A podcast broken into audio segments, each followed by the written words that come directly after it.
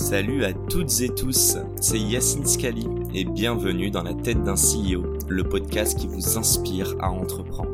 Je vous propose tous les lundis une conversation authentique avec des entrepreneurs et des figures hyper inspirantes pour, je l'espère, vous permettre à votre tour de réaliser tous vos projets et impacter notre société positivement.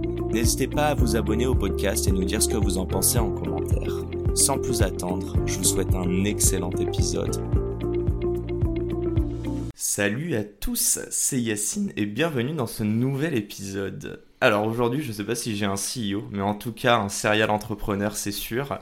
Euh, un mec qui chase dreams, je crois qu'on peut le dire. Ah, exactement, c'est ce que je mets sur mon LinkedIn en tout cas, c'est ça C'est ça. Je sais pas d'où c'est venu en fait. Je savais pas quoi vraiment écrire et du coup je me suis dit que je vais- j'allais écrire ça. bon, ça va Thibaut?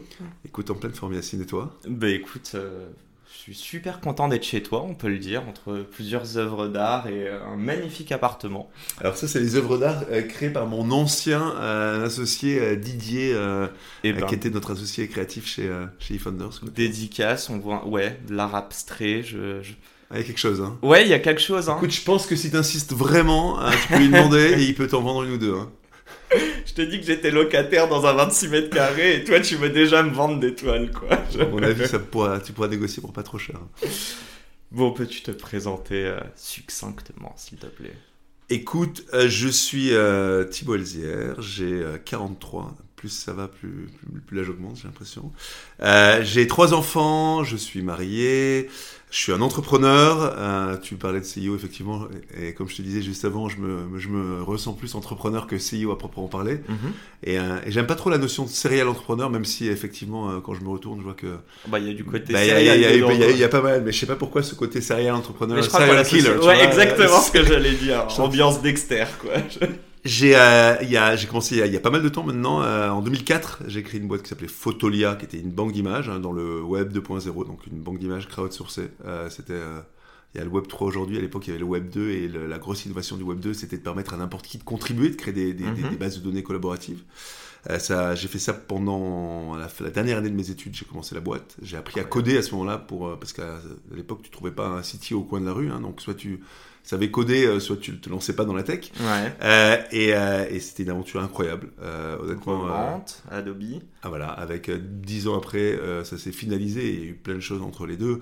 À part une vente à Adobe en 2014, et, et avant ça, enfin un petit quelques années avant, parce que j'aime bien faire des choses en parallèle, Mhm. j'ai créé avec Quentin Nickmans, mon associé, eFounders, qui est un startup studio spécialisé dans le dans le SaaS, euh, Future of Work, et, euh, euh, ben, l'aventure continue, on en reparlera, mais on est en train d'évoluer vers un modèle un peu plus large, où on appliquerait le modèle de startup studio à d'autres verticales que celle du, du SaaS. On on en reparlera. Voilà. Il nous a fait la table des matières du podcast, c'est parfait. Donc, et, et en parallèle de ça, j'investis beaucoup depuis 2009. Donc, première vente de Photolia, parce qu'avant, pour investir, il faut eff- effectivement avoir un peu d'argent. Avoir un peu de Euh, donc il y a eu une première vente de Photolia en 2009, j'ai eu un peu d'argent, j'ai commencé à investir en Business Angel, j'ai investi dans à peu près 200 participations depuis, euh, depuis 2009. Attends, je suis juste curieux, c'était une vente à un fonds, c'est ça? C'était exactement un, un premier LBO, on a vendu un fonds de private equity, donc nous on n'a jamais levé, moi j'ai levé d'argent avec deux Business Angels au tout départ de Photolia, incroyable, deux mecs qui ont mis euh, 200 000 euros chacun, ce qui était improbable en 2004, hein. C'était, on était euh, genre dans le... Il y avait plus d'internet, et en tout cas il y avait ni fonds, euh, ni Business Angel, et ces gars ont mis des gros gros tickets, c'est même aujourd'hui, hein, mettre euh, un Business Angel qui met 200 000 euros, ça reste beaucoup d'argent, Mhm. donc euh, je, leur, euh, je leur en suis super reconnaissant, surtout qu'un des deux, Oleg, s'est super impliqué euh, dans, dans Photolia, et c'est grâce à lui qu'on a fait... je dirais, toute la partie financière. Et, euh, et, euh, et du coup on n'a jamais levé d'argent. Donc on a, on a revendu par contre Photolia qui était très rentable euh, une première fois en 2009 à un fonds d'investissement qui s'appelle TA Associates euh, et on a revendu encore une fois en 2012 à KKR et chaque fois c'est on revendait 50% de la boîte. Donc. Adobe a racheté euh, les parts qui nous restaient les parts de TA Associates et les parts de KKR Donc 50, puis 50 de 50, donc 25. Eh. En gros, il te restait à la fin. Et... alors moi euh, on, on- Plus on- ou on moins à l'histoire mais- minus dilution. Mais... Ah, moi, il me restait quelques, à peine quelques pourcents parce que je me suis Ok. fait diluer dès le départ. euh, C'est-à-dire que j'ai commencé la boîte, euh, j'avais besoin de 7500 euros et je me suis dilué pour ces 7500 euros de 50%. Ça, ça a été la- les, les premiers mois. Et après, j'ai ouais. rencontré mes, euh, mes business angels et eux ont racheté la personne à qui j'avais donné 50%, mais en prix de deux tiers, c'est-à-dire un tiers chacun. Donc j'ai commencé ma boîte moi avec un, un tiers du un tiers du capital. Super drôle parce que quand on lit euh, Photoliar vendu à, je crois que c'est 800 millions, 800 millions. à, à ah oui, on 2000. fait une, périco- une petite euh, règle de trois et on se dit. euh, le mec est millionnaire. Alors, j'ai touché énormément d'argent, euh, parce que même un petit quelques pourcents de 800 De- millions, ça ça reste, beaucoup ouais. d'argent, mais, mais j'ai pas touché, j'ai pas touché le jackpot, euh, mais, mais euh, les fonds et les autres associés ont, ont touché plus que moi, quoi. Mais euh, ça a été suffisant pour, pour me rendre heureux pour le reste de ma vie et me permettre, justement, parce que moi je pense que l'argent ça sert à ça, de, de financer les autres activités et tous les autres projets, quoi. Voilà, j'aurais pas pu lancer eFounders, un startup studio, ça coûte énormément d'argent. Ouais. Euh, parce que bah, ça met longtemps à en gagner euh, sans avoir euh, fait Photolia avant quoi. Donc euh, le eFounders n'est né que parce que j'ai pu j'ai pu lancer j'ai pu vendre Photolia. Donc je reprends donc Business Angel et j'ai quelques petits projets à côté dont on reparlera peut-être dans l'immobilier avec mon frère Iconic House et un projet dans le euh, tout ce qui est spatial euh, Gamma qui me prend pas mal de temps et euh, Mhm. et, et en parallèle de ça, je suis le CEO de Folk, une des, des ventures de, de eFounders un peu spéciale. Donc du coup, dans la tête d'un CEO, là, là où ça je- peut marcher. ça peut marcher. Même si on en reparlera, j'aimerais bien être... euh, voilà, je pense pas que ma place, euh, ce que je fais le mieux, c'est être le CEO d'une boîte. Quoi.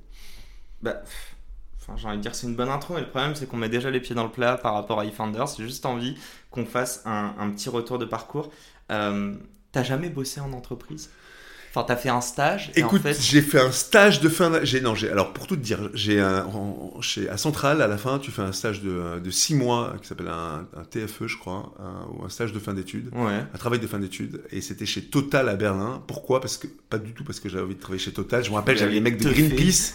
J'avais les mecs de Greenpeace. J'avais envie de rester à Berlin parce que c'était un bon endroit où faire la fête Euh, et que euh, j'avais besoin, moi, de, j'avais en, cette- en tête cette idée de Photolia et j'avais besoin d'un ordinateur. À l'époque, on avait, euh, à part si tu avais beaucoup d'argent, tu n'avais pas un ordinateur, tu n'avais pas un portable, ça coûtait extrêmement année, cher. On est en, ah, ça te fait peur là. on est en 2003 là. On est en 2003. Tu fais plus jeune, tu fais plus jeune. On est, on, est, on, est, on est en 2003, c'est il y a presque 20 ans. Et en 2003, euh, tu n'avais pas un, un ordinateur, ça coûtait euh, peut-être, euh, je sais pas moi, 2-3 000 balles, un Ouais. laptop, et euh, c'était beaucoup trop cher par rapport à ce que je pouvais m'offrir. Donc du coup, j'ai profité de, ce- de ce stage. Je suis arrivé, je me rappelle très bien, euh, il y avait mon maître de stage, un, Turc qui s'appelait Attila euh, incroyable, et je lui ai dit, ok, on va te mettre les choses au clair. Je vais faire le stage parce que c'était euh, dans la logistique des wagons euh, ferroviaires, il y avait des requêtes SQL à faire et il s'avère que je savais faire des requêtes SQL parce que justement j'étais en train d'apprendre à coder. Mais je lui ai dit, je vais faire le stage, mais mets-moi dans un petit coin, je vais pas être sur l'open space. Tu me mets dans un petit, euh, tu me mets dans un petit aquarium avec un ordinateur et il s'avère que euh, j'ai euh, codé euh, pendant geek, six mois. Six mois, j'étais, je faisais la fête la nuit et la journée, euh, je codais, je codais Photolia et je kiffais, je kiffais créer Photolia, mais je kiffais coder aussi. Hein, et et j'ai compris. Et moi, c'était complètement. D'ailleurs, j'ai dû arrêter à un moment de coder parce que ça m'enivrait tellement, ça m'obsédait tellement que que, tu sortais plus, quoi. que je faisais plus rien. Quoi. À part euh, sortir, ça me fatiguait à mort. Quoi. T'es allé au Berghain?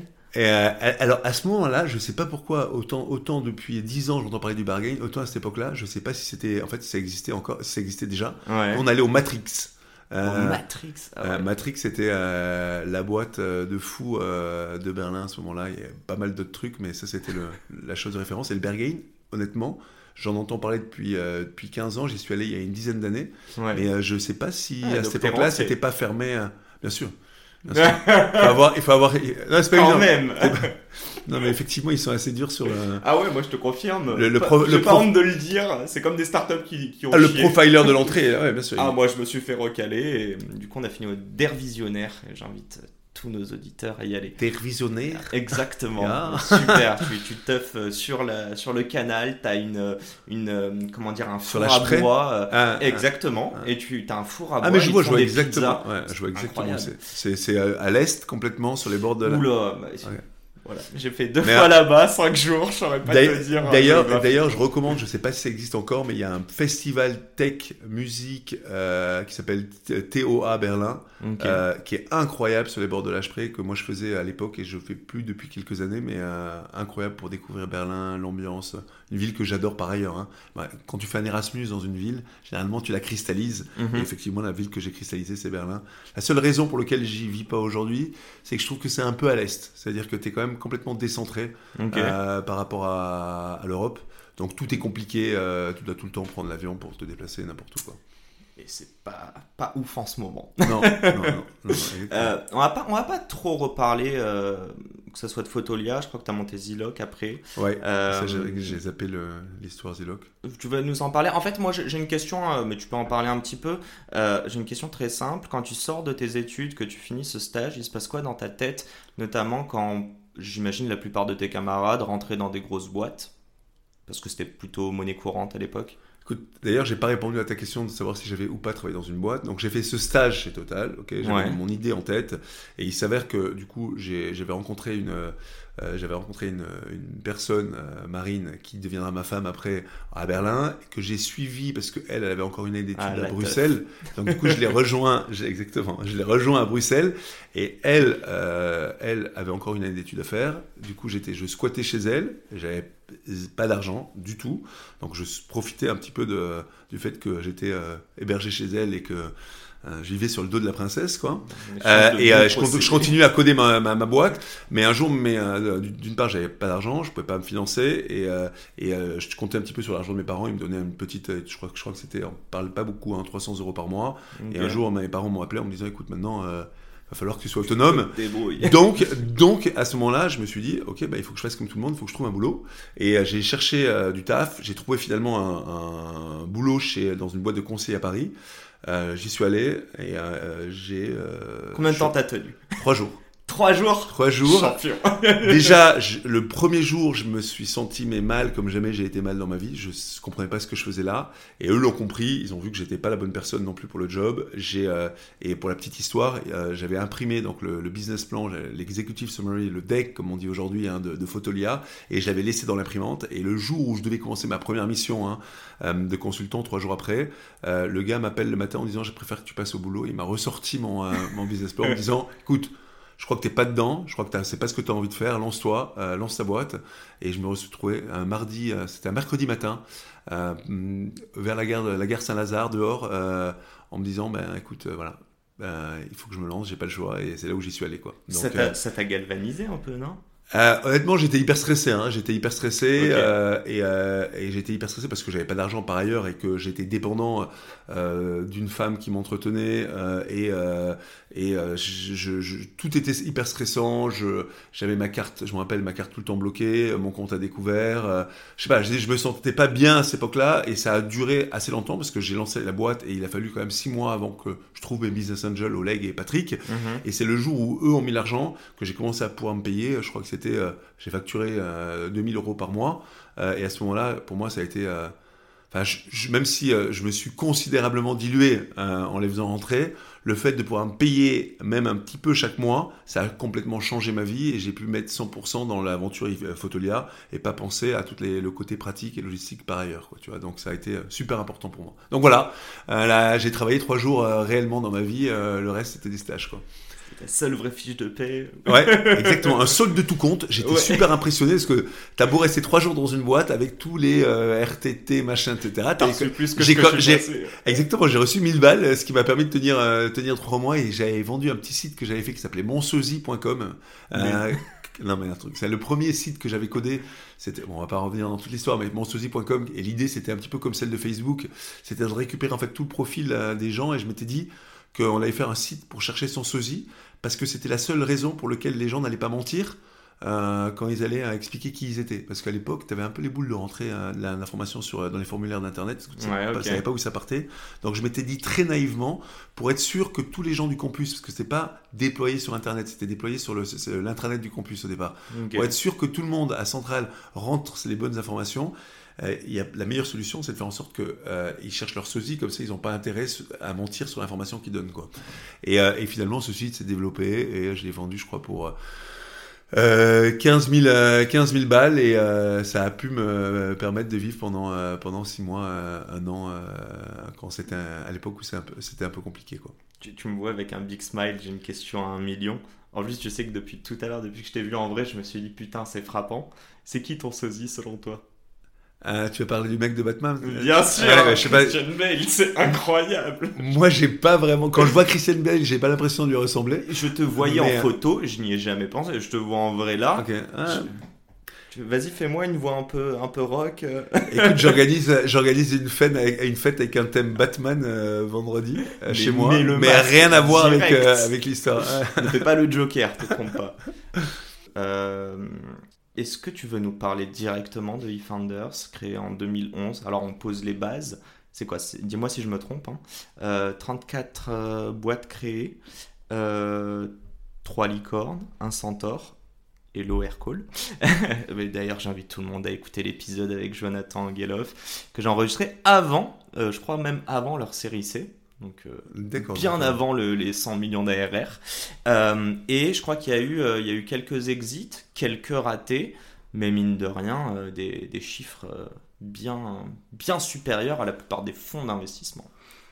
Écoute, bah, surtout, nous, nous, on se compare pas évidemment à un fonds d'investissement. J'allais te poser la question, c'est, vous êtes entrepreneur ou VC ou entre les deux? En, gros, en fait, tu définis euh, qui tu es en fonction de ce que tu fais la journée, quoi, tu vois. Mhm. Et le travail qu'on fait au jour le jour, c'est juste du travail d'entrepreneur. On fait des wireframes, euh, on fait du design, on fait du produit, euh, on fait du contenu, on fait exactement tout ce que fait un entrepreneur dans une startup et pas du tout un métier de VC. Donc en fait, je, je dirais que le boulot le plus loin de ce qu'on fait, c'est le boulot d'investisseur, quoi. Il s'avère que les boîtes qu'on crée, on les finance, c'est-à-dire que c'est nous qui payons pour les 18 premiers mois.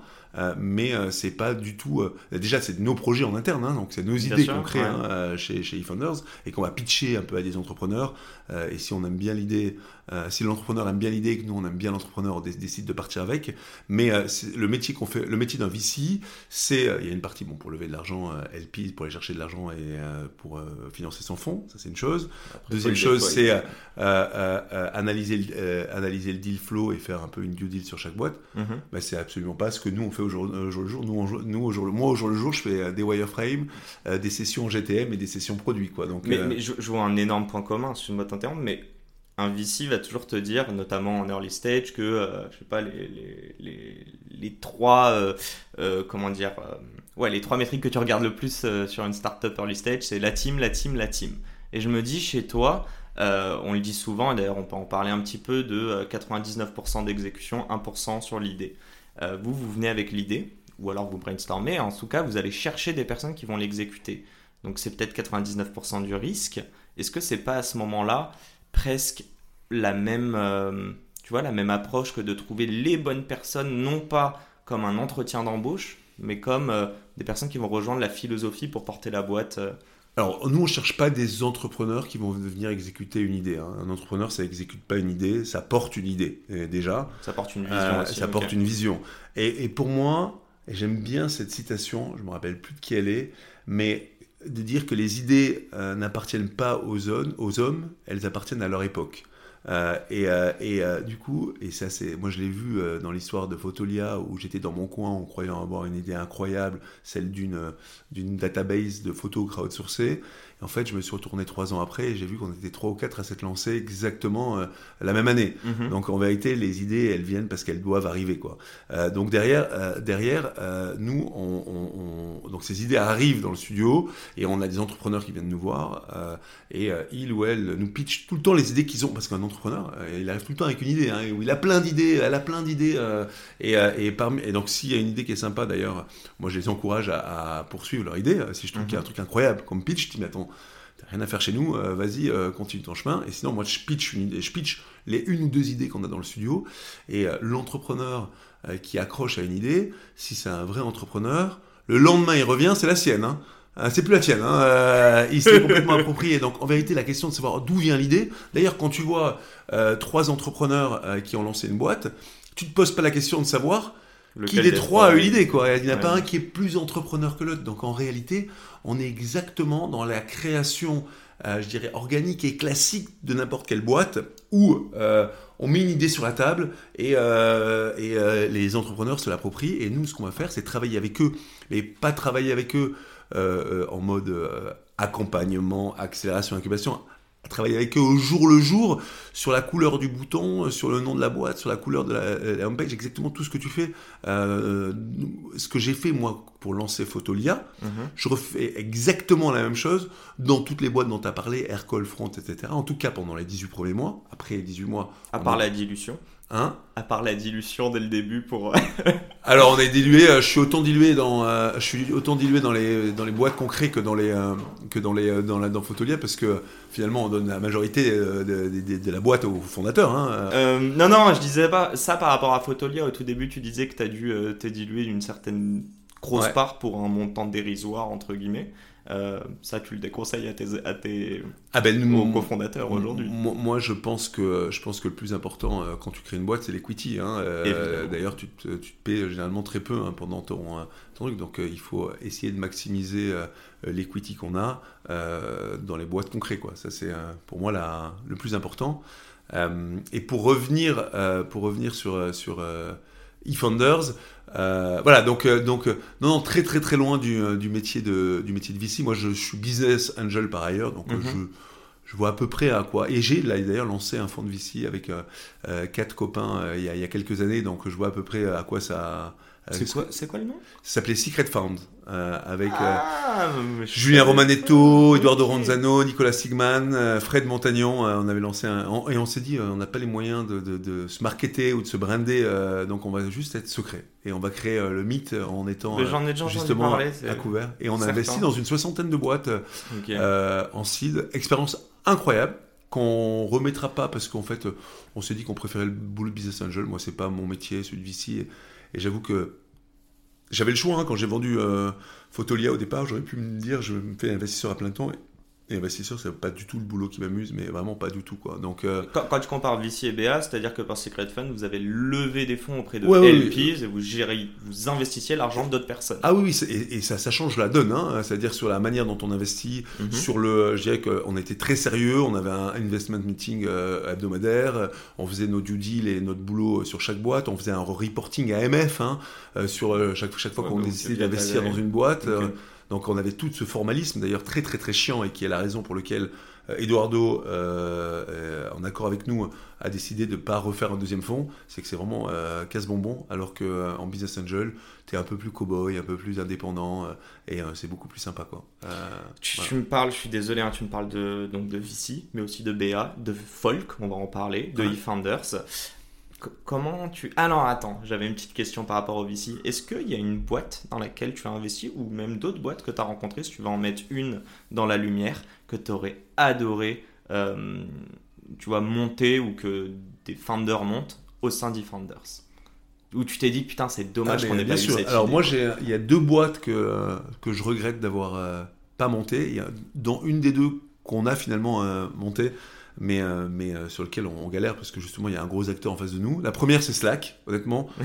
Euh, depuis, en 2005-2006, sur Photolia, on était une équipe complètement remote. Donc on, était dans, on était dans 4 ou 5 pays à ce moment-là. On était une trentaine et complètement remote. Et on, on avait créé sur Skype. J'ai l'air d'un dinosaure quand je dis ça. Mais on avait fait un Skype, on utilisait Skype à la fois pour faire notre Slack, donc pour pouvoir euh, euh, interchanger. Euh, on s'appelait tout le temps en équipe. On avait des, on avait des, des, des, des, groupes où on échangeait. Et en même temps, ce qui était génial avec Skype, c'est que tu pouvais appeler vers l'extérieur. C'est-à-dire que on était sur Skype toute la journée, quoi, tu vois. Exactement. Ça faisait ton WhatsApp, ton Slack et ton téléphone tout en même temps, quoi. Tu, tu, pouvais faire des, vidéoconférences aussi sur. non, on, on marchait pas trop par vidéo, on marchait par audio. Et donc, du coup, tu pouvais faire des conférences d'audio euh, Non, on faisait pas de conférences audio. On faisait des appels one, appel one, to one. Euh, non, on n'en était pas encore là. Ça fonctionnait pas très bien. C'était appel one to one. Donc moi, j'ai passé des heures hein, mhm. avec chaque collaborateur euh, en, parlant du chat. Et, des appels externes. Et, nous, on recevait même, et c'est comme ça qu'est née l'idée d'Aircall, tous nos appels entrants, les gens qui nous appelaient pour le support client, ça sonnait sur Skype. Donc toutes nos équipes support recevaient leur appel dans le même outil dans lequel elles conversaient avec leurs euh, collègues. Quoi. Gros bazar, j'imagine. Ouais, gros bazar, mais euh, aujourd'hui on a tout euh, siloté, c'est un peu compliqué, on est obligé d'utiliser 15 outils. Et, honnêtement, à l'époque ça marchait super bien. Donc, donc j'aurais dû me dire, et puis en voyant que le chat explosait, je dirais, dans la sphère individuelle, on aurait pu se poser la question de se dire que ça allait arriver dans les boîtes, surtout qu'il y avait HipChat qui existait, il y avait quelques solutions, et on aurait, ça aurait été cool qu'on arrive avec Slack. Je ne sais pas si on aurait créé aussi incroyable que Slack l'était, parce que euh, c'est pas juste un super outil de chat. Euh, il est... Alors aujourd'hui, ça a perdu un petit peu de sa. Ouais, exactement. Il y avait tout ce qui était, euh, je me rappelle, comment ils s'appelaient ça les, les robots, les. ouais, les bots. Les, ouais, les bots, ouais, les bots. Mhm. Il y avait toute cette magie chez, chez Slack. ça a perdu un petit peu de sa, de sa, sa brillance depuis, mais toute cette magie qui. qui euh, voilà. Euh, il a perdu la fin de sa phrase. Ouais, parce que j'ai été dérangé par un coup de téléphone. Dis-moi hein, si euh, tu dois t'interrompre quelques secondes, il n'y a pas de non, non, non, non, non, mais donc, donc ça c'est la première chose. Et la deuxième chose, c'est une boîte dans laquelle j'ai investi pour le coup qui s'appelle Notion et que tout le monde utilise aujourd'hui. qui est, et à cette époque-là, moi j'avais l'idée de Slide, donc j'avais fait les wireframes de Slide. J'étais persuadé que la note qu'on utilisait tous en tant qu'individu allait être euh, utilisée massivement dans les boîtes. Pourquoi? Parce qu'une note par rapport à un document, c'est beaucoup plus simple à éditer, c'est beaucoup plus simple à utiliser sur mobile, c'est beaucoup plus, simple pour collaborer. Donc euh, j'avais dessiné les wireframes d'un outil euh, qui était un outil de notes collaboratif pour Teams. Mhm. Et à ce moment-là, j'ai découvert en 2016 Notion. Du coup, j'ai contacté le CEO de Notion et je lui ai dit, écoute... C'était petit encore 2016. Ah, ça n'existait pas Notion, hein, c'était okay, Product Hunt, un outil d'un outil qui venait de sortir, donc que personne n'utilisait. C'était leur premier euh, lancement. Donc moi, je télécharge l'outil, je me rappelle très bien. Je, je regarde et là, comme ça m'arrive parfois, je me dis, les mecs sont des génies. C'est-à-dire que c'était encore tout buggy, c'était encore tout le début, il n'y avait pas encore les databases, on était juste mais comme moi, je m'étais imaginé à quoi devait ressembler cet outil, puisque je l'avais wireframé, quand j'ai vu ce qu'ils avaient fait, je m'étais dit, les mecs sont hyper bons, parce qu'ils avaient approché le problème différemment, sur plein de trucs, euh, euh, que ce soit sur le design, que ce soit sur le produit, que ce soit sur l'état général, tu sentais que les gars étaient des génies. Donc j'ai contacté euh, le Ivan, Ivan en question, Ivan Zavo, je lui ai dit, écoute, euh, je comptais lancer un, truc similaire qui s'appelle Slide. Voici mes wireframes. Mhm. Euh, euh, finalement, vous avez l'air d'être plus avancé que nous parce que nous, on n'a pas encore commencé. Est-ce que je peux investir plutôt que lancer le truc? Il me dit écoute, on est en galère, on a commencé en 2013, on n'a plus de pognon. et ok, donc du coup, j'ai investi à ce moment-là. Et, et t'as mis combien? C'est pas indiscret. J'ai mis, j'ai mis 150 000 euros. Ah même. Donc un, un, gros ticket, c'est plus que ce que je mets normalement. Pourquoi? Parce que j'étais complètement euh, persuadé que c'était le futur, pas parce que, parce que d'une part j'avais testé le produit, et d'autre part parce que j'y avais réfléchi par ailleurs, puisque j'étais arrivé avec une solution similaire avec, avec Slide. Et, euh, et finalement, je... T'es pas rentré tout seul, hein t'as as convaincu d'autres BA aussi avec toi J'ai fait rentrer mon associé Quentin et, et Amaury, euh, mon, autre, mon autre associé. Donc on est rentré on est entré à 3 euh, sur, euh, à ce moment-là. Ça reste un beau pari pour une boîte qui n'arrivait pas à lever. Ouais, c'était un pari total hein, à ce moment-là. Euh, je veux dire, et, il s'avère que j'ai même pas parlé à Ivan. Hein. C'est-à-dire que j'ai investi sur le produit. Quoi. Ça s'est passé en une heure par, par email, comme on fait avec les safe, hein, à proprement parler. Et là, j'ai rencontré Christophe Pasquier, de, qui est aujourd'hui le CEO de Slide. Et je suis tombé complètement amoureux du cas. mais, et je me suis dit, attends on a un mec génial, on a un produit auquel on croit. Euh, go, on lance quand même euh, Slide. Donc à la fin de l'été, je décide quand même de lancer Slide avec Christophe. Et euh, du coup, je recontacte Yvan en lui disant écoute, on va lancer un truc un peu similaire, même si on a d'autres prérogatives, ça va, quand même ressembler d'une manière ou d'une autre. Et je dis deux options A, je te rends ton argent et on n'en parle plus. B, tu gardes notre investissement et tu nous fais plus d'updates. Et il a choisi l'option B. On a eu de la chance. Donc aujourd'hui, on a, euh, on a Slide qui, est, euh, qui a une approche, hein, je dirais, euh, très similaire à Notion dans l'état d'esprit, mais, mais qui, va se, qui se différencie sur l'approche, beaucoup plus linéaire, beaucoup plus simple finalement pour les gens. normaux. C'est-à-dire que dans Notion, il y a ce côté un petit peu fou qui fonctionne pour les gens un peu de la tech. il y a plein de hacks. Ouais, plein de hacks, etc. Slide, c'est je dirais, plus simple euh, à utiliser, plus adapté aux grands groupes et avec ce côté euh, euh, très fort axé sur le travail asynchrone. là où veut, vraiment performer Slide, c'est sur l'outil qui va fonctionner pour le travail de demain, c'est-à-dire le mode asynchrone. Et donc voilà, et pour le coup, c'est très dur pour un Slide aujourd'hui, parce que c'est rare dans l'histoire de la tech que tu sois face à un concurrent qui est ultra dominant. Alors que dans la tech, euh, autant sur les places de marché, il y a généralement un, un win-not excel effect. Généralement, pour un SaaS, ça n'existe pas. C'est-à-dire qu'il n'y a aucune raison, euh, je dirais, euh, logique qui fasse, ou je dirais, systémique qui fasse qu'un logiciel prenne une énorme place, quoi. Et c'est juste le hype, en fait. Notion, c'est un super beau logiciel, donc du coup, il y a eu beaucoup de, de bouche à oreille, beaucoup de hype qui fait qu'il y a une utilisation massive mais ça risque de ne pas durer. On l'a vu pour Slack, hein. pour Slack au départ, tout le monde voulait l'utiliser alors qu'il n'y a aucune mhm. raison. Il n'y a aucun effet de réseau dans Slack euh, qui fait que euh, euh, plus les gens l'utilisent, plus tu as envie de l'utiliser. Quoi, tu vois pareil pour Notion, il n'y a pas vraiment de, d'effet de, réseau. C'est, juste la marque, quoi, tu vois. Et une marque, ça dure un temps. Donc moi, je pense que Slack, il faut qu'ils continuent à, bosser, continuent à se différencier, continuent à créer leurs produits. Ils sont sur un super, un super marché et, et, que dans quelques années, ils auront euh, de la place parce que l'aura de Notion aura un peu euh, diminué euh, et ils se positionneront sur le marché. Pour l'instant, pour l'instant, ils marchent super bien, Slide, mais effectivement, ils sont tout le temps en concurrence face à une boîte Notion qui est prédominante. Quoi. Donc voilà, Slack et Notion, pour revenir à ta question, ça a été un, petit peu long pour en, accoucher, de ça, mais c'est les deux produits qui sont exactement moi ce que je kiffe, c'est-à-dire le, le B2B euh, prosumer, le B2B, le B2B de masse, quoi, l'outil que tout le monde utilise au jour le jour pour mhm. faire euh, toutes ces activités. Et, euh, et, aujourd'hui, on a créé des boîtes comme Aircall, comme Front, comme Spendesk qui sont utilisées massivement, mais je dirais qu'on n'a pas encore créé, voilà, qui sont trois licornes, donc des succès incroyables, hein, mais, mais qui sont pas, y a pas on n'a pas encore créé d'outils de productivité, et j'espère que, je pense qu'avec Folk, on a l'opportunité de créer un outil qui puisse être aussi massif dans son utilisation que le sont euh, des outils comme, euh, comme Notion et Slack. Tu parles de B2B, tu parles de SaaS. Euh, je prépare ma question, pas la prochaine, mais celle d'après. On va parler un peu de ce terme de From Marketplace to SaaS et savoir si Founders est vraiment spécialisé. Juste une petite chose sur tout ce dont tu viens de parler, sur Slack et Notion notamment. Déjà, moi, j'ai utilisé Teams pendant un mois. J'ai trouvé ça horrible. non mais j'ai trouvé ça horrible. Est-ce que tu estimes justement que, euh, alors que Teams est beaucoup plus utilisé par des grands groupes B2B, oui, est-ce que j'estime? Justement que c'est euh, Slide versus Notion, c'est Teams versus euh, Slack ou pas? Ah non, non, non, non, non, non. Slide, il y a du génie produit dedans. Hein. Dans les produits Microsoft, il y a du génie commercial, c'est-à-dire qu'ils intègrent les produits dans leur stack et ils les incluent dans leur package, si bien qu'en fait, tu n'as pas l'option de les utiliser. Mhm. et, et, ça marche hyper bien parce que leurs outils sont Teams est intégré avec toute la stack Microsoft, donc effectivement, c'est transparent la manière de l'utiliser, mais le produit est vraiment pas du tout génial. Et c'est euh.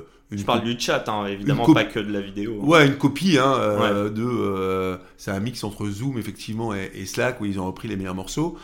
mais mais mais dans Slide, il y a y a une approche produit, je dirais, innovante, intéressante. Moi, Microsoft, je, je, je, vois hein, que c'est une boîte incroyable au niveau, les, performances financières sont incroyables, la stratégie commerciale est dingue, mais au niveau produit... Euh, ouais, c'est pas euh, des product lovers. Euh. Ah ben, ils sont en train de faire un concurrent de Notion qui s'appelle Loop. Honnêtement, ils ont tout pompé sur Notion, quoi. Et ça va fonctionner, hein, parce que ils, donc, vont l'intégrer à leur. Ils ont, ils l'intègrent à leur stack général, ils vont le mhm. distribuer gratuitement, etc. Mais honnêtement, moi, ce que, ce qui m'a, ce qui me, ce qui me tire, c'est de faire des beaux produits et alors, c'est compliqué à faire les beaux produits, hein, on n'y arrive pas à chaque fois. Euh, et euh, je le vois avec Folk, ça prend du temps et de l'énergie. Euh, mais moi, c'est ça qui m'excite, quoi. Faire un produit moyen qui se distribue incroyablement, ça m'amuserait pas. Et donc, du coup, je prendrais aucun plaisir si j'étais les créateurs de Loop à faire une espèce de pâle copie de Notion et d'essayer de bien l'intégrer à la sauce Microsoft, quoi. Donc, voilà, regardez Loop, vous verrez tu investirais pas quoi. Hein non, mais quand tu, vas quand tu vas sur le site de Notion, tu vois la homepage, tu sens qu'il y a quelque chose d'incroyable, tu vois, euh, euh, tout résonne. Euh, quand tu vas sur la page d'accueil de Loop, tu te dis Ouais, mais tu vois, tu as, quand même des. moi, je l'ai vécu en startup, tu as des onboarding Notion. Pour te dire à quel point là. Alors, évidemment, on te montre un petit peu comment est organisée toute l'intranet de la boîte, mais il y a quand même une multitude de hacks sur Notion qui, qui, est assez folle et donc tu dois quand même t'acclimater au début. Oui, mais la puissance de Notion, et c'est ça qui fait sa force, c'est que tu peux, euh, c'est très simple d'utilisation si tu veux juste prendre des notes. Mhm. C'est pour ça qu'il y a une adoption de masse parce que c'est un outil de notes en vérité. Et derrière, en fait, tu peux aller beaucoup plus loin en faisant, euh, en faisant, en, fait, il est, tu peux, tu peux l'utiliser comme n'importe quel outil de productivité et euh, faire à la fois ton product management. Ouais, euh, euh, mais pour moi, pour moi, les gros outils comme Slide et Notion, ce qui, a vraiment changé la donne, c'est qu'un petit peu comme l'écriture dans l'histoire de la civilisation, un, Notion, un Slide, ils ont fait passer l'entreprise de la tradition orale à la tradition écrite. C'est-à-dire qu'avant, on n'écrivait rien. Depuis Slide et Notion, on écrit euh, systématiquement tout ce qu'on fait.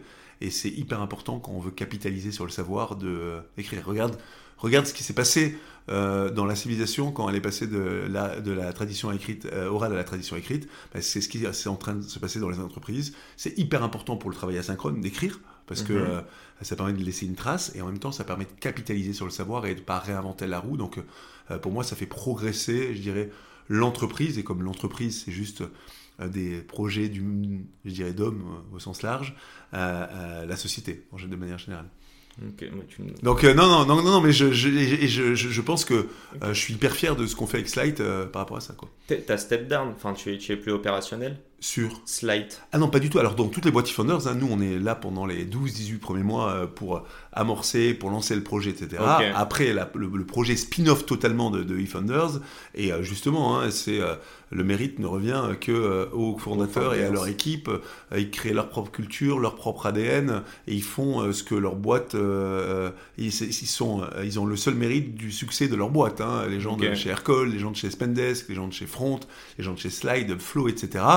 Ils, ont, euh, ils sont là pour les 10 prochaines années et, euh, et ils font tout. hein. Nous, on est là. euh, C'est vous qui avez quand même planté la gagne. Je crois que la seule exception c'est Mailjet, c'est ça que vous aviez Non, non, non, mais le Jet, euh, moi j'avais commencé avec, avec les deux fondateurs, avant eFounders, mais C'est ça, j'avais commencé avec eux. Non, non, il y a eu quelques exceptions. Il y a euh, justement, Ah, Luc. Luc et Antoine, où je les bientôt. ai, on les a connus tout au début du lancement de leur boîte, mais on a, on a, on n'a pas décidé de partir avec eux, euh, justement parce qu'ils arrivaient avec un projet, alors que nous, on lançait des projets euh, nous-mêmes. Donc déjà projet. Donc du coup, on les a rejoints 4 ans après. Euh. Donc, par exemple, il y a eu un projet qui s'appelle Fox Intel, aussi pour lequel c'est Edouard qui est venu avec son idée. Et pareil pour Equify, euh, Ok. un autre projet, un autre projet de eFounders. En gros, on s'interdit pas que des gens viennent avec leurs propres idées, mais on voit que dans l'environnement, avec le modèle eFounders, ça fonctionne moins bien. Pourquoi? Euh, parce que euh, ça m'a- en fait, on n'est pas une agence chez eFounders, notre core team, notre team mutualisé, hein, qui fait qu'on peut, qui fait euh, ce travail collectif. Parce que quand je dis on aide les projets, je suis pas tout seul évidemment. On est une Ouais, équipe de ouais, 15 personnes qui accompagnons et, et faisons- et travaillons avec les fondateurs. Ils accrochent à un projet et ils s'approprient le projet si il est né un peu dans le studio. Si quelqu'un arrive à un autre avec un projet, il a du mal à lâcher son truc et notre équipe core team a l'impression d'être l'agence au service des fondateurs. Et ça, ça fonctionne beaucoup moins bien. Et euh, on essaie de le faire le moins souvent possible. Sur l'exemple Usign, euh, quand tu dis qu'ils sont venus, euh, t'as dit 4 ans après? Oui, oui, alors ça, c'est même très différent de tout ce qu'on a fait Usign.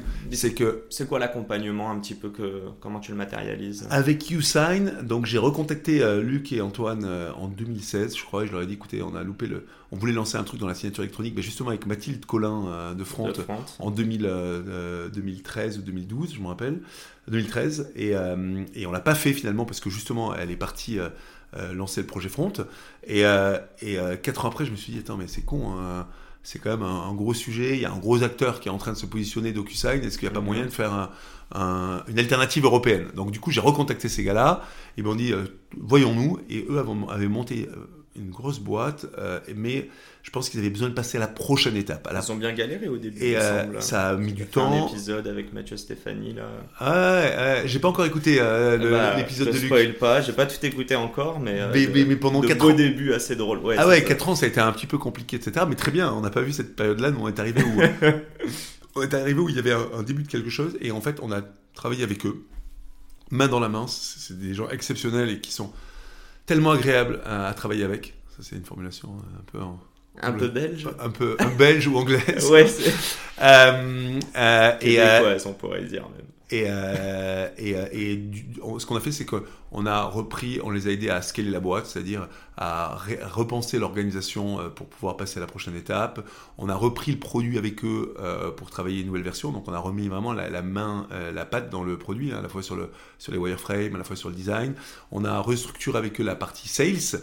En gros, on est, franchement, on a mis les mains à la pa- on a exactement comme on fait dans tous nos projets. C'est-à-dire que on a mis la même énergie et la même implication que ce qu'on fait quand on lance une boîte from scratch, sauf qu'on l'a fait dans une boîte qui avait déjà 4 ans et déjà toute une équipe, et ça a incroyablement bien fonctionné. Mhm. Et on n'est pas à l'abri de faire des U-sign euh, dans le futur. Quoi. Euh, on Ok. s'interdit pas de le faire. Quoi. Je crois qu'on n'en a même pas parlé, mais quand tu dis que c'est euh, vraiment la rampe de lancement sur les 18 premiers mois, alors déjà, sur, je crois que tu en as un petit peu parlé, mais si tu veux nous, nous reparler un petit peu de l'offre que tu vois, les différentes verticales sur lesquelles vous accompagnez.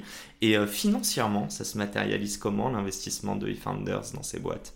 Alors, nous, on a hum, donc il n'y a pas d'investissement. Euh, les boîtes, on les crée nous avec les fondateurs. Hein. Donc, donc ce qui se passe, ce qui se passe, c'est que déjà il y a trois. Tu parlais d'accompagnement. Nous on parle pas d'accompagnement, on cofonde les boîtes avec les gens. Donc il y a trois choses qu'on fait. Grand 1, c'est qu'on se dit qu'en 18 mois on doit créer un MVP, un MLP, minimum lovable product, parce que c'est un peu plus loin qu'un MVP. Euh, deuxièmement, avoir une traction. Dans le B2B, c'est quelques dizaines d'équipes qui vont utiliser ton produit. Mhm. Et grand 3, et c'est quand même la chose la plus importante, réunir une équipe parce qu'on commence avec un ou deux euh, founders, euh, réunir une équipe de 5 à une douzaine de personnes qui vont rendre la boîte complètement indépendante des founders.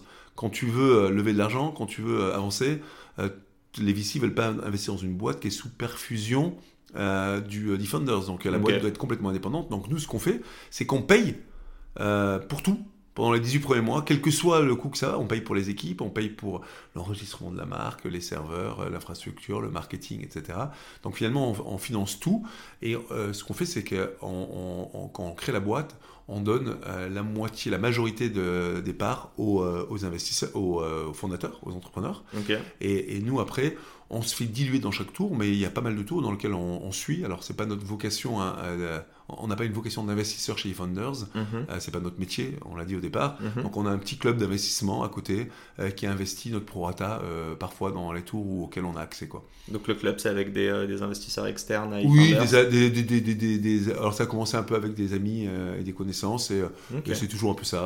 et on va se professionnaliser à un moment ou à un autre, mais c'est toujours, toujours été à la bonne franquette en disant écoutez, on a un petit peu de place dans une société qui fonctionne bien. Euh, il y a du risque, hein, puisque c'est de l'investissement en start-up, mais euh, si vous voulez mettre un petit, un petit ticket, allez-y. Quoi. on a créé un logiciel qui s'appelle Zenvest, mhm. par ailleurs, qui permet de gérer cette partie club. Et qui en interne, du coup. Voilà, et maintenant qu'on vient de sortir, on vient de sortir un nouveau logiciel qui s'appelle Roundtable, qui permet à d'autres de faire exactement la même chose. C'est ce que ce qu'on a fait pour la gestion justement de ces tours, de ces investissements dans les tours successifs. Quoi. Très clair. je voudrais juste refaire une petite passe sur la, la team. Déjà, dis-moi si je me trompe, mais c'est le facteur le plus important pour vous Là, alors, il y a, tu parles de la core team eFounder, parce que pour nous, c'est le facteur le plus important, ou la team. Alors, bah, les deux, en fait. L'humain, au final. Pour te dire, les, pour moi, euh, comme je t'ai dit, les, les, idées, elles appartiennent. Les idées, elles sont très importantes parce que quand, quand, tu sais exécuter, il faut partir sur les bonnes idées. Mais les idées, elles ne nous appartiennent pas, elles appartiennent à leurs époques. Quoi, tu vois Donc, à la mhm. fin, le nerf de la guerre, c'est d'attirer les bons entrepreneurs.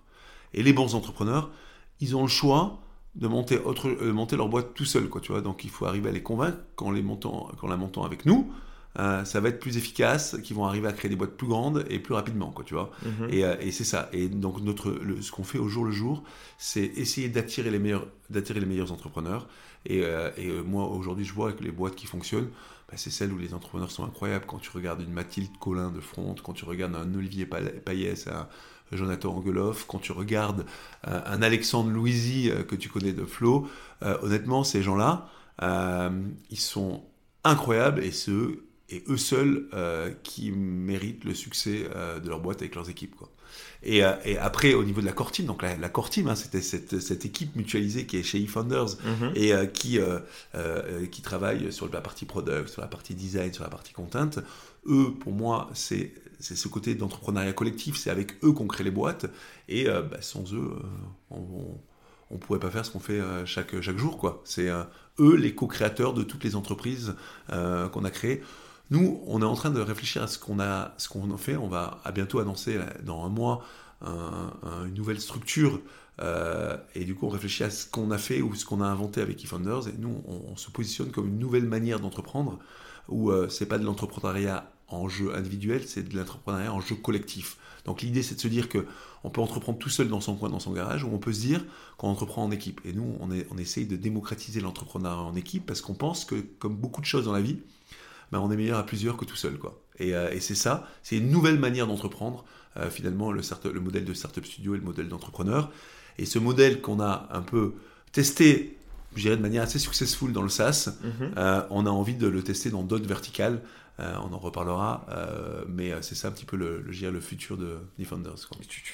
tu me donnes trop d'éléments, j'ai plein de questions, mais le temps file, il nous reste 9 minutes. J'ai Ah quand même bon? envie. Ah mince, Ouais, ouais. ouais, ça va très très vite. Il y a une question que je te garde pour après. Euh, non, ma, ma dernière question en tout cas sur les founders, avant de passer sur les questions de- du tac au tac. T'étais pas dans le SaaS avant, même pas forcément dans le B2B. Euh, tu nous as beaucoup parlé du product euh, et d'ailleurs les boîtes, les pardon, les euh, la core team dont tu parles. J'ai l'impression qu'il y a un aspect technique, mais il y a aussi un aspect branding et comment comment faire connaître le produit du grand public. Pourquoi? Pourquoi quoi du coup? Pourquoi from j'ai envie de dire Ah, marketplace, marketplace to to SaaS, SaaS. ouais. Écoute, en vérité, moi, je n'ai pas d'affinité particulière euh, euh, sur les typologies de produits que je crée. Effectivement, quand j'ai créé euh, Donc, c'est un Photolia, hasard en fait. euh. non, c'est pas un hasard, c'est que en fait, je crée les problèmes, je crée les solutions aux problèmes que je rencontre. Et il s'avère que quand j'ai créé Photolia, Marketplace, on a rencontré plein de problématiques parce qu'il y avait justement pas de SaaS. Donc tu devais réinventer ton système de gestion de support, tu devais réinventer ton système de gestion de- d'appel entrant, tu devais réinventer ton système de gestion de ta traduction, tu devais réinventer ton système de gestion de- d'envoi des mails. Et donc toutes les premières idées, que ce soit Medjet, euh, Textmaster, euh, Mention, euh, Front et Aircall, ces cinq premières idées, elles sont nées de problématiques très claires que j'ai rencontrées dans l'aventure Photolia. Donc euh, j'ai pas cherché du- à faire du SaaS à proprement parler, j'avais juste des idées et euh, de problématiques que je voulais résoudre et et d'idées de manière de les résoudre quoi, tu vois. Et donc je les ai lancées et il s'avère que en fait j'ai fait du SaaS un peu euh, un peu comme Monsieur Jourdain qui fait de la prose sans le savoir. J'ai fait un peu du SaaS par hasard et on n'est pas du tout fermé au SaaS euh, euh, chez eFounders. D'ailleurs, on a lancé une boîte qui s'appelle Collective, hein, euh, Collective.work, qui est un peu un SaaS enable marketplace, donc à la frontière entre le SaaS et la place de marché. Euh, et euh, moi, ce qui m'amuse, c'est euh, D'ailleurs, euh, on s'est spécialisé dans le B2B parce que c'est ça qui fait notre force, mais de manière générale, ce qui m'amuse, c'est euh, trouver des solutions aux problèmes que je rencontre, euh, quelle que soit euh, la solution. Et, euh, euh, j'adore honnêtement le, le modèle de marketplace, et je regrette qu'on n'ait pas eu l'occasion d'en lancer davantage. Quoi. Et, et, euh, je- j'embraye juste sur la partie product, mais euh, c'est aussi facile de créer un beau produit sur du SaaS B2B que de la marketplace, quand bien même B2B d'ailleurs. Je sais pas euh, si, euh, en tout cas aujourd'hui, créer un beau SaaS B2B, euh, je dirais un outil de productivité, c'est une galère sans nom. Le niveau d'attente des utilisateurs a extrêmement augmenté. Euh, moi, je parle souvent de ce que j'appelle le syndrome de- du client mail. À l'époque, à chaque fois qu'il y avait un nouveau client mail, alors maintenant il y a Gmail qui est prédominant, mais avant, à chaque fois qu'il y avait un nouveau software mail, client mail qui arrivait, tu le testais, tu lui donnais exactement 5 minutes, tu mettais tes trois comptes email, tu essayais le software, s'il y avait un bug, un ralentissement, une feature qui te manquait, tu le baquais, tu revenais à ton truc d'avant. Bah, Aujourd'hui, c'est exactement la même chose dans tous les logiciels de productivité. C'est-à-dire que tu vas tenter euh, ton nouveau logiciel, si c'est pas parfait, tu vas rester sur ton euh, logiciel d'avant. Donc, euh, si tu vas arriver avec un nouveau logiciel, euh, aujourd'hui, il faut être extrêmement bon à tous les niveaux, euh, au niveau du design, au niveau de l'UX, au niveau de l'UI, au niveau de la performance, et ça demande 3-4 ans de boulot avec des équipes de, euh, avec des équipes de dingue. C'est pour ça que les startups ont besoin de lever beaucoup d'argent, et c'est pour ça qu'aujourd'hui, il te faut 3 ou 4 ans pour lancer un super produit et qu'il t'en fallait 6 mois avant. Quoi. Donc ça c'est, peut-être, ça c'est, il y a une euh, professionnalisé dans le web, et, et euh, c'est tant mieux hein, pour les utilisateurs, mais ça demande beaucoup plus d'efforts du côté des produits. Donc oui, et je l'ai vu avec Folk, c'est très dur et très complexe de sortir un super produit. Bon, sur ces belles paroles, j'ai envie de vous dire à tout de suite, on se retrouve, je fais mon installation et on va pouvoir voir ta tête en vrai, Christian Bale. ok, ma première question. Déjà un grand merci Thibaut. Avec Depuis plaisir. tout à l'heure, C'était euh, un grand, grand plaisir. Non mais je te bombarde de questions parce qu'on oui, euh, a, j'ai l'impression qu'on a parlé de la moitié de, ou d'un quart de, de ce qu'on avait à discuter. Et je sens qu'on a plein d'autres sujets, mais peut-être dans un autre épisode. En tous les cas, faut, faut respecter le timing et, euh, et aussi les, tes engagements que tu as après. Donc, je vais pas te. On salue nos amis de Product Hunt. Passons. Euh, ouais, première question. Est-ce que tu pourrais me définir, alors rapidement, mais l'entrepreneuriat, en tout cas en un mot ou un groupe de mots, et pourquoi? Pour moi, euh, entreprendre, c'est transformer une idée abstraite en quelque chose de concret, euh, au sens très large. Voilà, c'est ça l'entrepreneuriat, c'est euh, c'est créer, c'est innover, c'est transformer. Et, pour moi, c'est créer de la valeur sur le long terme et pas extraire, hein, comme beaucoup de gens le, pensent, de la valeur financière à court terme. Très clair. On a beaucoup parlé d'humain. C'est ma question préférée, celle-ci. Euh, si tu avais la possibilité de choisir un board member qui soit vivant, mort, fictif ou réel. Alors, vu. Mince, on n'a même pas parlé de folk. Bon, t'en as parlé dans beaucoup d'autres podcasts, donc J'inviterai les gens à aller écouter. Mais euh, je sais pas si c'est pour Folk ou en tout cas pour eFounders.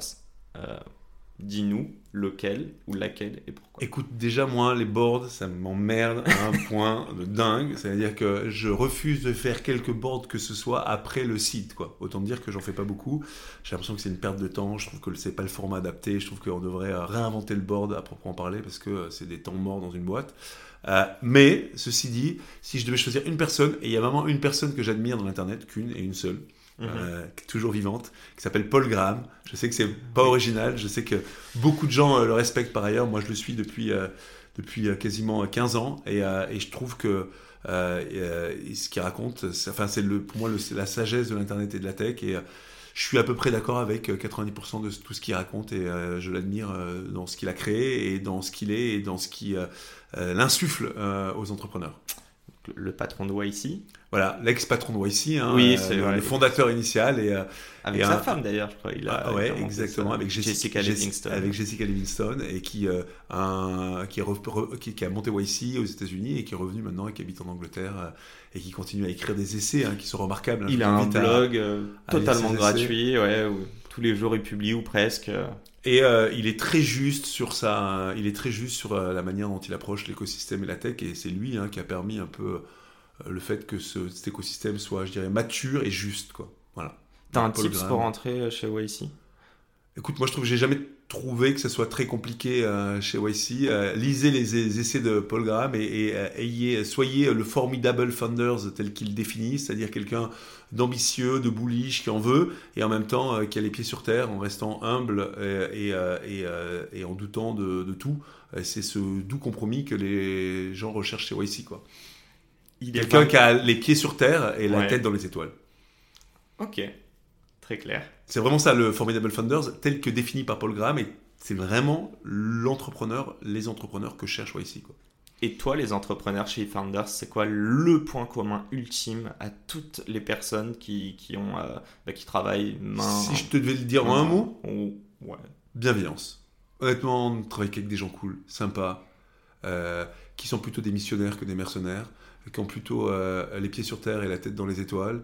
Et, euh, et euh, voilà, c'est, pour nous, c'est ça. Et des gens qui, qui sont des entrepreneurs. en gros, on a trois valeurs hein, chez Founders pour faire vite. on est entrepreneur, on veut des entrepreneurs, mais qui sont prêts à jouer le jeu collectif. Parce que nous, c'est l'entrepreneuriat ensemble. On veut des gens qui soient à la fois ambitieux et des gens qui, sont, qui soient humbles, donc les pieds sur terre, la tête dans les étoiles. Et notre troisième euh, notre troisième valeur, c'est euh, des gens qui soient euh, des missionnaires et pas des mercenaires, c'est-à-dire qui sont conscients de l'impact qu'ils ont à la fois dans leur, épique, dans, leur, dans leur équipe et dans le monde entier. Donc ça demande de la bienveillance, ça demande du, d'être conscient de, de, de, son impact sur Terre. Quoi.